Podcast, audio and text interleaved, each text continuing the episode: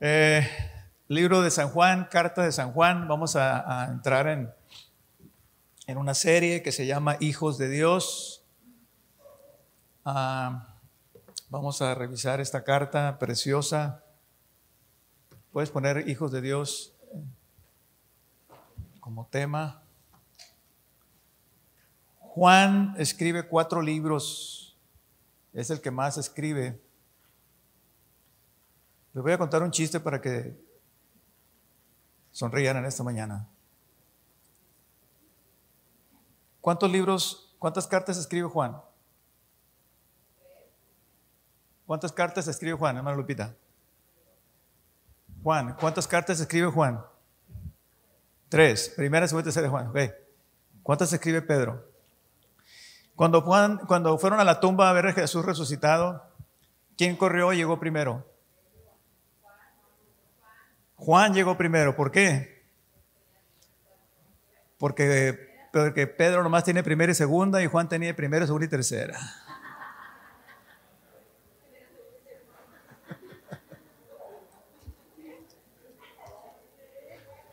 Volté con su ahí compañero, dígale, gózate esta mañana. gózate. Amén. Gloria a Dios. Aleluya.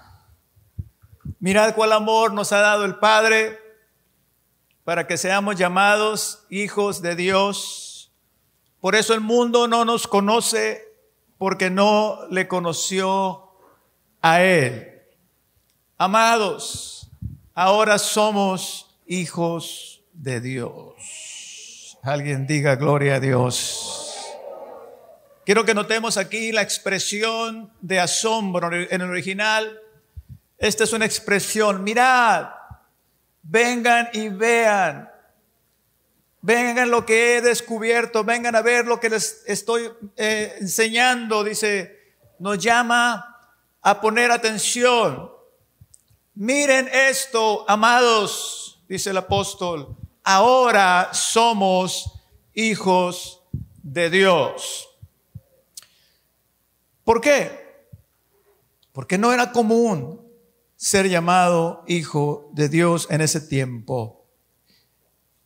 Permítanme introducirme a este tema partiendo de la premisa que dice que el mundo no nos conoce porque no le conoció a Él hay una distinción muy marcada entre el mundo y los hijos de Dios. Son antagónicos. No se pueden mezclar.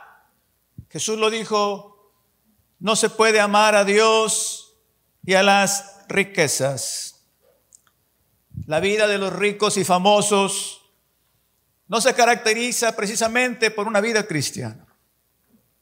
Algunos son religiosos, pero nada más. Y no me refiero a los ricos y famosos de Televisa, que usted y yo conocemos aquí, que pues, no, estoy hablando de príncipes y princesas, reyes y reinos, gente multimillonaria, magnates de la moda, gente famosa, cuyas vidas son el foco de atención del mundo entero periódicos y revistas.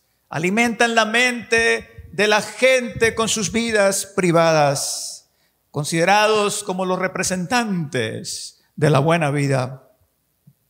Esta clase de mundo no le conoció a él. Cristo vino a decirnos con, palabras y con hechos que esa no es o eso no da la felicidad. Tristemente, podemos ver cómo terminó la vida de cada uno de estas personas, ellos y también sus hijos, algunos de sus hijos, terminaron solos, enfermos y algunos en la ruina. La fortuna de Aristóteles Onassis en en sus últimos años Ah, equivalía a 3 mil millones de dólares.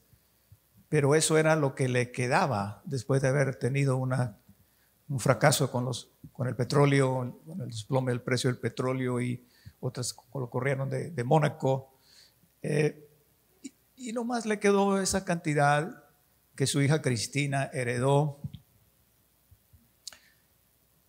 Pero, hermanos, terminó en un hospital solo, enfermo y murió antes de los 80 años.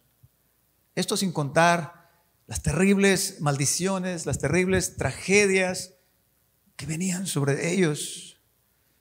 Grace Kelly, esposa del príncipe Reiniero en Mónaco, una gran mujer, mujer considerada la más hermosa del mundo, ella y Jackie Onassis en su tiempo, Aristóteles Onassis, después de, de cortejear a María Callas, la gran cantante de soprano, se casa con Jacqueline Onassis, John F. Kennedy, el flamante presidente de los Estados Unidos y muchos más, gente de la alta sociedad, gente que, que eran considerados los eh, ricos y famosos. Hermanos, terminaron solos. Sus millones están en los bancos, pero ni ellos ni sus hijos están. Cristina murió sola en Argentina, en la casa de su amiga, con tres mil millones de dólares en el banco. La pobre niña rica, le decían. El único varón heredero de Onassis, en quien él tenía toda su esperanza. Él tuvo dos hijos, Cristina y este muchacho. Tenía 24 años cuando se mató en un accidente, en una, creo que en una lancha deportiva. Y esto acabó con la vida de este hombre Onassis. De ahí en adelante su vida, eh, su salud comenzó a deteriorarse. Ah, el hijo de, John F. Kennedy y, Jackie, John F. Kennedy Jr., un flamante abogado, muere trágicamente a los 38 años de edad en, una avioneta precisamente que él piloteaba. Ya no están. La Biblia dice allá en Job capítulo 14, verso 1, el hombre nacido de mujer, corto de días y hastiado de sinsabores, sale como una flor y es cortado. También el apóstol Pedro en el capítulo 1 de su carta nos dice, porque toda carne es como hierba y la gloria del hombre, dice, como flor de la hierba. Se seca la hierba y la flor se cae, mas la palabra del Señor permanece para siempre. Alguien dele gloria a Dios. Aleluya. Y esta es la palabra, dice, que por el Evangelio os ha sido anunciada. Gloria a su nombre. Hijitos, nos dice el anciano apóstol, no améis al mundo, ni las cosas que están en el mundo porque si alguno ama al mundo, el amor del Padre no está en él. En esta mañana les quiero hablar, hermanos, de una realidad, de una verdad mal entendida hasta cierto punto y por lo tanto poco valorada. De una verdad que nos distingue. Y no solamente nos distingue, sino nos separa del mundo la realidad de que somos hijos de Dios. Hijos de Dios, qué título tan común hoy en día, pero qué lejos de la realidad. En la actualidad es muy familiar llamarnos hijos de Dios. Incluso en nuestra cultura es muy común dar por sentado de que todos somos hijos de Dios, aunque no sea así. Pero en el primer siglo, esto ni siquiera pensarlo, hermanos. En aquellos tiempos era un gran delito, una gran blasfemia que alguien se hiciera eh, o se llamara o se dijera como, como nuestro Señor Jesucristo, que por fin le costó ser crucificado, porque era una gran, gran blasfemia. Ahora, ¿Por qué ahora toda la gente cree que es hijo de Dios? ¿Por qué si antes era tan delicado, tan exclusivo, tan... Por eso el apóstol, hermanos, se asombra y nos dice, miren, miren cuál amor nos ha dado el Padre de habernos hecho hijos de Dios. O sea, ¿Por qué ahora toda la gente, hermanos, cree que son hijos de Dios? Todo comenzó en el siglo pasado con lo que se conoce como la teología liberal del siglo XIX. Estos teólogos comenzaron a estudiar las religiones del mundo, las cuales hasta entonces comenzaron a tener acceso por los aviones, por los barcos, por las carreteras en ese tiempo y, se dieron a la tarea de estudiar la similitud entre las religiones hindúes, musulmanes, judíos, cristianos, budistas, etc. Y un profesor llamado Adolf Harnack, un, alemán, escribe un libro titulado la, la, esencia del cristianismo. Y según R.C. Sproul, porque yo no lo he leído este libro, traté de buscarlo y solamente encontraba fragmentos, pero según R.C. Sproul, él trata de reducir, o sea, el libro, el cristianismo a un mínimo común denominador compartido con todas las demás religiones y dijo que la esencia de la fe cristiana se encuentra en dos premisas, en dos premisas. Una, la paternidad de Dios y otra, la la universalidad o la hermandad, la hermandad universal del hombre. Es decir, todos somos hijos de Dios y todos somos hermanos. En esto concluye este libro de este profesor a los cuales eh, estos conceptos son totalmente rechazados por los teólogos porque esto no lo enseña la Biblia, las sagradas escrituras. El hecho, mis amados, de que todos somos hijos de Dios es una idea popular, pero no está respaldada por la Biblia. Lo correcto es lo siguiente. Uno es criatura de Dios, pero solamente por gracia podemos llegar a ser hijos de Dios. Solamente por gracia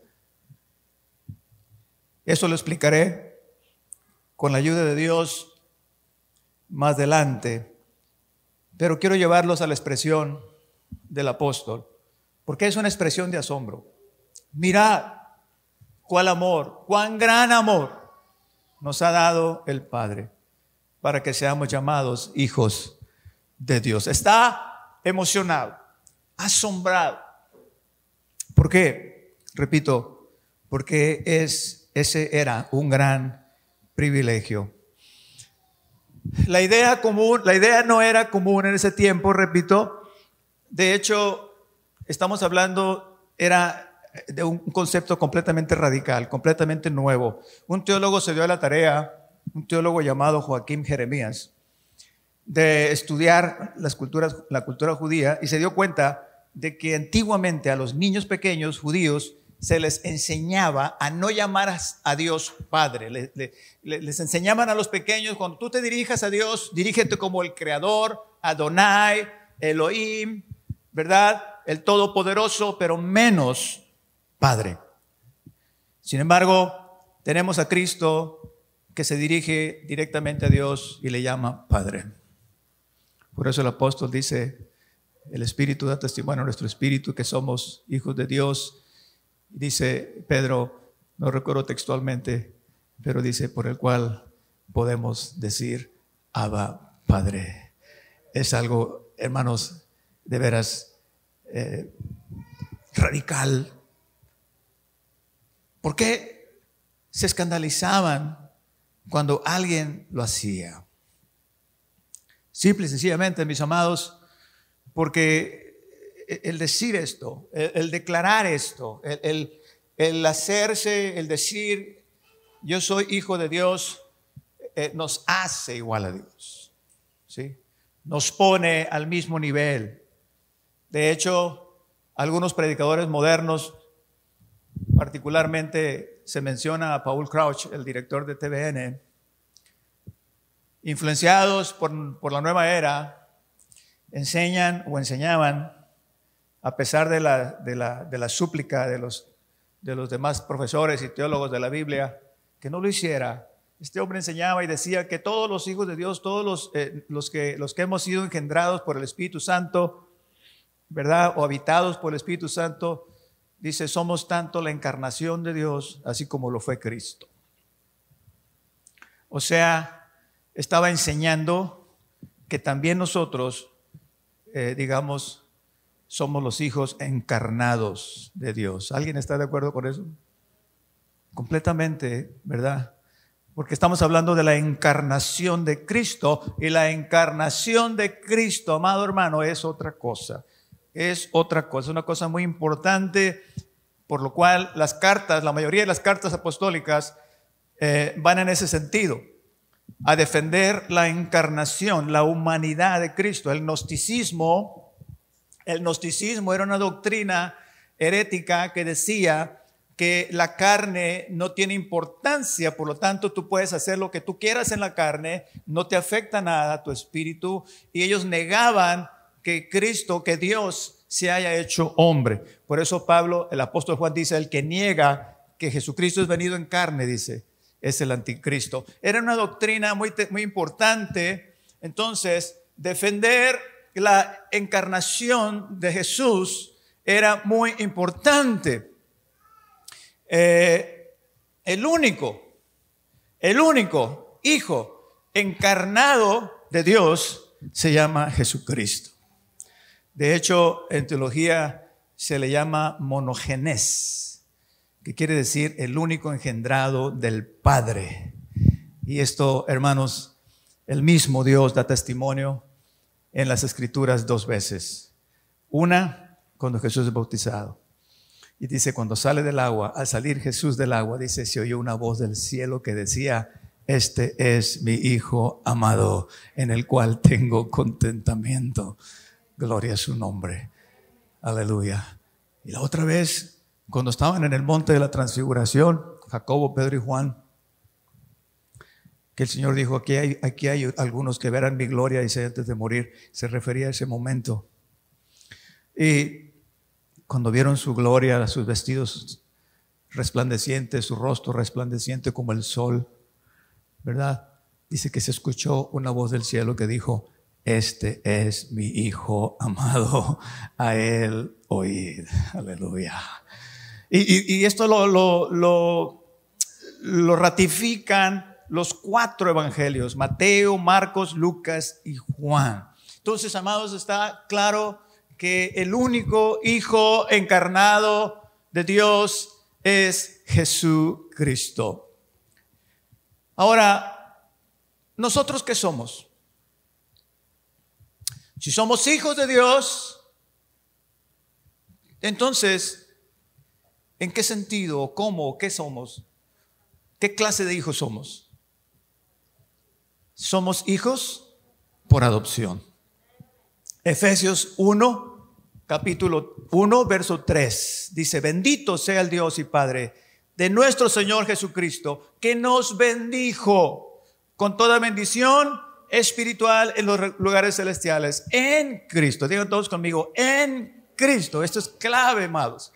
Dice, según nos escogió en Él antes de la fundación del mundo para que fuésemos santos, es decir, apartados y sin mancha del mundo delante de Él.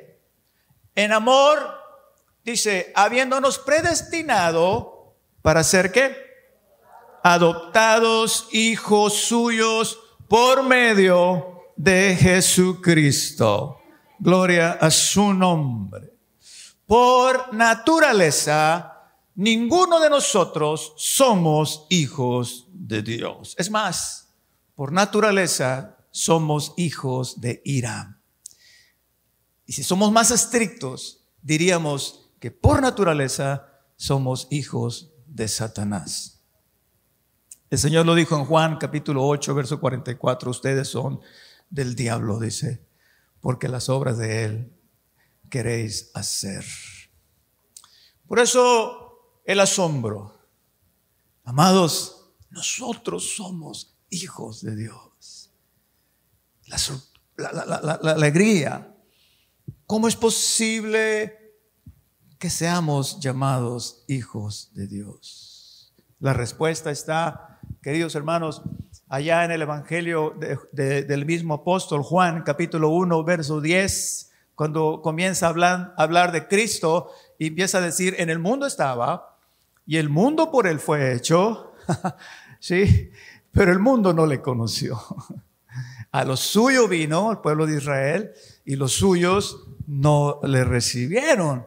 Mas a todos los que le recibimos, a los que creemos en su nombre, dice, les dio potestad, aleluya, de ser hechos hijos de Dios, aleluya, los cuales no son engendrados de, sangre, de montón de carne, sino nada menos de Dios. O sea, fuimos engendrados. Ahora, aquí está el secreto a los que creen en su nombre les dio potestad. Es decir, ¿cómo es posible que, lleguemos a ser hijos de Dios? Creyendo en su nombre. Alguien diga gloria a Dios. Ahora, la palabra dice, les dio. Es decir, yo no soy hijo de Dios porque yo quise ser hijo de Dios ni porque merecí ser hijo de Dios, ni porque lo pedí. Es ese cuando alguien le diga, oye, ¿cómo te crees tú que vas al cielo y cómo te crees tú más que... Oh, pregúntele ya, pregúntale a Dios, porque yo no pedí, Él me dio el derecho de ser hijo de Él. Aleluya. Nada más porque yo creí en su Hijo Jesucristo. Otras, traducciones dicen precisamente así, les dio el privilegio de llegar a ser hijos de Dios. Pero, ¿cómo, cómo se da esto? Romanos capítulo 8, en el versículo 14, dice, porque todos los que son guiados por el Espíritu de Dios, dice, estos son hijos de Dios, pues no habéis recibido el espíritu de esclavitud. Yo ya no soy esclavo, Ahora dice, soy hijo. Dice, sino que habéis recibido el espíritu de adopción por el cual clamamos, Abba Padre. Gloria a Dios. Y el espíritu mismo da testimonio. Nuestro espíritu, es decir, hermano, yo sé que sé que el diablo sabe que yo sé que soy hijo de Dios. El Espíritu mismo da testimonio a mi espíritu de que yo soy hijo de Dios. ¿Por qué? Porque le amo con todo mi corazón. Porque no hay nada en este mundo que yo ame más que las cosas de Dios. Porque el mundo para mí ya no tiene atractivo. El atractivo que antes tenía para mí ya no lo tiene porque he nacido de nuevo. Y ahora soy hijo de Dios. Por eso el apóstol lo dice claramente, amados, ahora somos hijos de Dios. ¿Qué quiere decir esto? Que antes no éramos. ¿Sí? Que antes no éramos. Ahora, ¿cómo recibimos este don precioso? Por medio, ya dijimos, del Espíritu Santo los cuales son engendrados de Dios. Dice, ahora, ¿cuándo? ¿Cuándo? Ese es, el, momento. ¿Cuándo lo recibimos? Dice, porque a todos los que le recibieron, a los que creen en su nombre, les dio el derecho de ser hijos de Dios. Cuando lo recibimos, lo recibimos, hermanos amados, el momento en que creímos. En ese momento fuimos salvos, no en el bautismo. Algunas iglesias, algunas doctrinas enseñan y creen que la salvación se recibe en el momento en que fuiste bautizado. Y esto es un gran error, porque la salvación no es por obras. Es decir, si me dijeran a mí, bautízate para ser salvo, mañana me bautizo, no hay ningún problema y soy salvo. Pero no, no es así de fácil. La salvación no es por obras, la salvación es por fe. A los que creen en su nombre, les dio el privilegio, ¿sí? De ser hechos. Ahora, la pregunta, cualquiera que confiesa creer en Jesús, ¿es salvo? Se las pongo de otra manera. Cualquiera que se dice ser cristiano, ¿es hijo de Dios? ¿Por qué?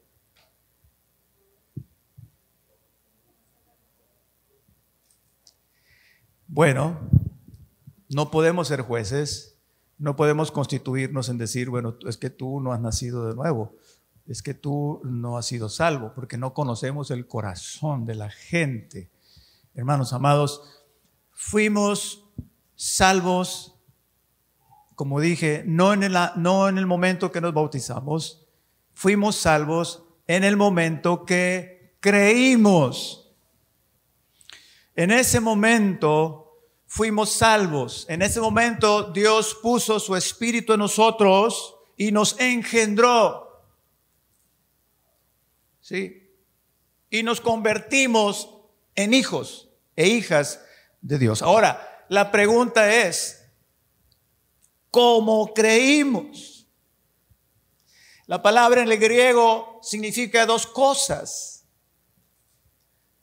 Yo puedo creer en Cristo como creo en Santa Claus. ¿Cuántos creen en Santa Claus todavía? No, no aquí niños. Bueno, ahí les va. ¿Cuántos creen en el ratoncito de los dientes? Yo todavía estoy esperando, hermanos, el que me... Yo todavía estoy esperándolo. Una vez dije, voy a, hablando de Santa Claus, una vez voy a quedar despierto hasta que venga Santa Claus. Y hacía todo lo posible cada año por quedarme despierto y nunca, nunca miraba cuando me ponían los juguetes. Siempre me dormía. Entonces, e, e, e, ese, ese creer no salva. Hay gente que cree en Jesús de esa manera. Inclusive creen que es el Hijo de Dios, creen que murió por nosotros, pero no es la fe que salva. Porque ellos creen en Cristo, pero no creen a Cristo este es el otro, el otro significado, el otro sentido de la palabra creer. Creer en Cristo es simplemente creo que existe, pero creer a Cristo. Esto, hermanos, es otra cosa. Cuando el carcelero de Filipos le pregunta a Pablo y a Silas, varones hermanos, ¿qué debo de hacer para ser salvo? ¿Qué le contesta el apóstol? Cree en el Señor Jesucristo y serás salvo. ¿Quién era el carcelero de Filipos? Era un hombre malo. Los carceleros azotaban y castigaban a los presos, torturaban a los presos. Este hombre, dice la palabra de Dios, que creyó y lo llevó a su casa y les lavó las heridas. ¿Qué sucedió en ese hombre malo? Hubo una transformación, hubo una regeneración, porque él creyó como se debe de creer. Él había escuchado acerca de Jesús, estoy seguro, porque les dijo, varones, hermanos. Él sabía que había un Jesús de Nazaret, él sabía que había sido crucificado, pero cuando vio la evidencia, cuando aquel eh, terremoto abrió las puertas de la cárcel y las cadenas de los presos se cayeron, él se quiso matar. Y cuando vio a Pablo y a Silas, le, le dijeron, no te hagas ningún daño, todos estamos aquí. En ese momento él creyó. En ese momento él creyó que el mensaje apostólico, hermanos, era verdad y preguntó, varones, ¿qué debo de hacer? Él conocía acerca de la salvación. Él había escuchado acerca de la salvación, pero esa fe no salva. Amigo, hermano, hijo de cristiano que estás aquí en esta mañana. Si tú has escuchado, conoces, pero no te has entregado, no has dado el paso que vamos a explicar, no puedes decir que eres salvo todavía. Todavía. Estás muy cerca, estás como este hombre, pero te falta lo que sigue, lo que te quiero explicar con la ayuda de Dios a continuación. Entonces, yo puedo escuchar acerca de Jesús y creo en Él, pero no estoy en Él. No sé si me explico. Voy a poner un ejemplo. Aquí tenemos una, un cuadrado. Yo sé que ese es un cuadrado y que esa es una plataforma, pero yo estoy fuera de la plataforma. ¿Sí? Ahora, fíjese bien. Despiértate tú que duermes y te alumbrará Cristo. ¿Listos? Ahora, ¿dónde estoy? Aquí en la tele para que me mire. Ahora, ¿dónde estoy? En el cuadro.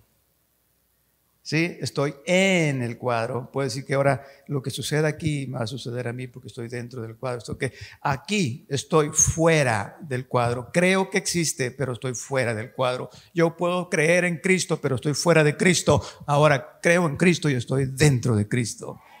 Y soy uno con Cristo. Él es, él está, yo estoy en Él y Él está en mí. Esta es la fe que salva.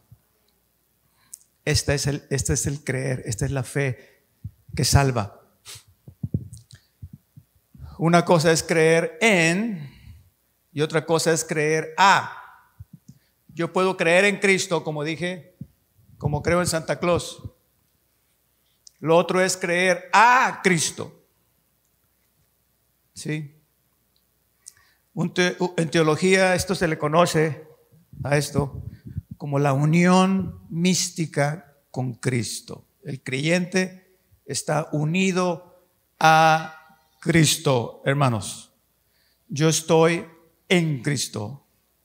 Y mientras yo esté en Cristo, no hay nada, no hay nada en este mundo ¿sí? que me pueda quitar esta salvación. ¿Qué nos separará del amor de Dios? ¿Sí? Dice, Él es el que justifica, Él es, el, o sea, el amor de Dios en Cristo Jesús. Todo es en Cristo Jesús. Si no estás en Cristo, no eres salvo. Puedes escuchar, puedes saber, puedes ser un teólogo, pero si no estás en Cristo, no hay salvación. Cuando yo cruzo el umbral de fe y creo en Cristo como debo creer. Ya no solamente creo porque he oído. Ahora creo, sí, de otra manera. Como, como dijeron los samaritanos a la mujer, mujer, ya no creemos por tu dicho. ¿Sí? O sea, cuando tú has experimentado un encuentro con Dios personal a través del Espíritu Santo, tú puedes decir, yo sé que algo sucedió en mi corazón porque yo ya no soy la misma. Yo ya no soy el mismo. Lo que antes me gustaba, lo que antes me atraía, ya no me atrae. Qué esperanzas que antes viniera yo a la iglesia. Yo recuerdo cuando Hugo se acercó aquí con nosotros, con tu permiso y con todo respeto. Pero allá estaba atrás con toda la soberbia del hombre. Estábamos ahí en el techito, ¿te acuerdas? Sus lentes oscuros, diciendo, no, pues yo acá nomás de lejos los miro. Qué esperanzas que yo me arrimara a una iglesia Qué esperanza que yo levantara mis manos en adoración. Qué esperanza que yo reconociera al Señor. Sí. Pero algo sucedió en mí. Algo que no puedo explicar. Yo nomás sé que ahora sé que el diablo sabe, que yo sé, que él sabe, que yo sé que soy salvo. que algo sucedió en mí que ya no soy la misma persona. Amén. Esta es la fe que salva, esta es la fe que nos hace hijos de Dios. hemos sido adoptados, hemos sido injertados. Ahora Él está en nosotros y nosotros estamos en Él. Primera de Juan 2.5, el que guarda su palabra. O sea, el que guarda su palabra, en este se ha manifestado el amor de Dios. Por esto sabemos, que estamos en él. Antes no me gustaba leer la Biblia. Antes yo este libro ni siquiera lo conocía. Ahora me deleito en su palabra. Ahora me, sabe cada palabra que leo. Ahora es alimento para mí. Por eso dice, por esto sabemos que estamos en él. Porque guardamos su palabra. Creo no solamente creo en Cristo, sino que le creo a Cristo y todo lo que Él me diga, yo lo voy a hacer. En la mañana ponía el ejemplo del matrimonio. Tú te enamoraste de tu esposo cuando tú te diste cuenta de lo que Él era, de lo que Él valía. Igual, esposo, tú te enamoraste de tu esposa cuando te diste cuenta de lo que ella era, lo que ella valía y que decías, tú dijiste, vale la pena esta mujer, me voy a casar con ella. ¿Y qué sucedió en ese momento? Tú te entregaste a él, tú te entregaste a ella y se dio qué? Una unión. Esto es lo mismo, hermanos, en la salvación. Nos casamos con Cristo porque creemos en Él de una manera total y completa de, decir, creo lo que tú eres, Señor, creo que vales la pena, creo que moriste por mí, creo que eres el Hijo de Dios, creo que solamente tú me puedes salvar, creo que solamente tú me puedes dar vida eterna, Señor, y me entrego a ti. Aleluya, aleluya, gloria a Dios. Dejo todo lo que antes. ¿Cuántos novios tuviste antes?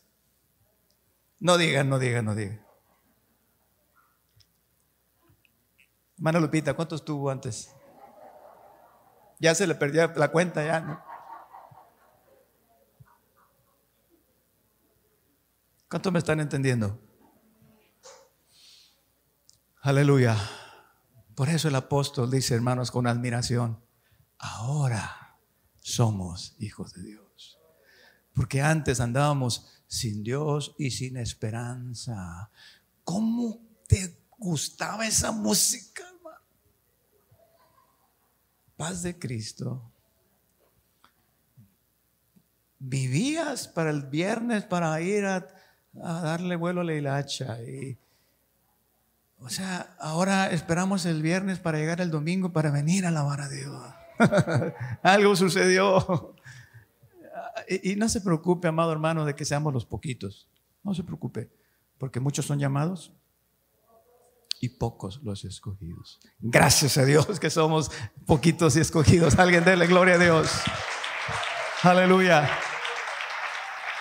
Por eso dice, les dio el privilegio de ser hechos hijos de Dios. Hermanos amados, comenzamos esta serie y vamos a mirar las grandes bendiciones, las grandes bendiciones de ser hijo de Dios. Amén. Y termino con esto, amados. Dice 2 Timoteo 2:12, si sufrimos aquí, también reinaremos con Él. La gloria que Satanás le ofreció al Señor en un momento dado, allá en el monte de la tentación, todo esto te daré. Ahí estaba Mónaco, estaba el Palacio de Versalles, estaba eh, la corona de Inglaterra, estaban las riquezas de Onassis, estaban los, magnates petroleros, estaba esta ciudad de Arabia, ¿cómo se llama? Dubai, estaba, eh, y todo le mostró Satanás, todo esto te daré si postrado me adorares. ¿De quién son esas riquezas, hermanos? No. Del diablo. porque dice, todo esto te daré. O sea, si, ¿por qué? Porque eran de él. El mundo, me preguntaba una hermana, hermano, si todo lo hizo Dios, ¿cómo es, cómo es que, la, hermana, todo lo hizo Dios y se lo dio a Adán?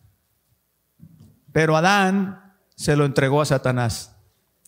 Desde ese día, hermanos, el mundo pasó a manos de Satanás. Por eso el Señor nos dice, no amen al mundo ni las cosas que están en el mundo, porque si alguno ama al mundo, el amor del Padre no está en él. El mundo y la iglesia son antagónicos, no, se pueden mezclar. Entonces tienes que tomar una decisión, o amas a Dios o amas al mundo.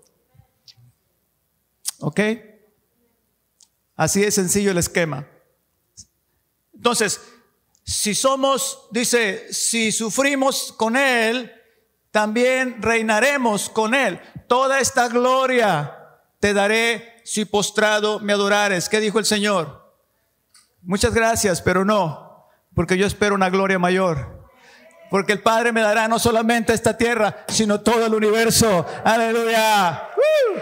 Y nosotros reinaremos con Él en gloria.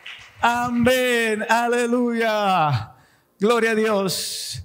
Pero mientras llegue ese día, porque el apóstol dice, amados, ahora somos hijos de Dios.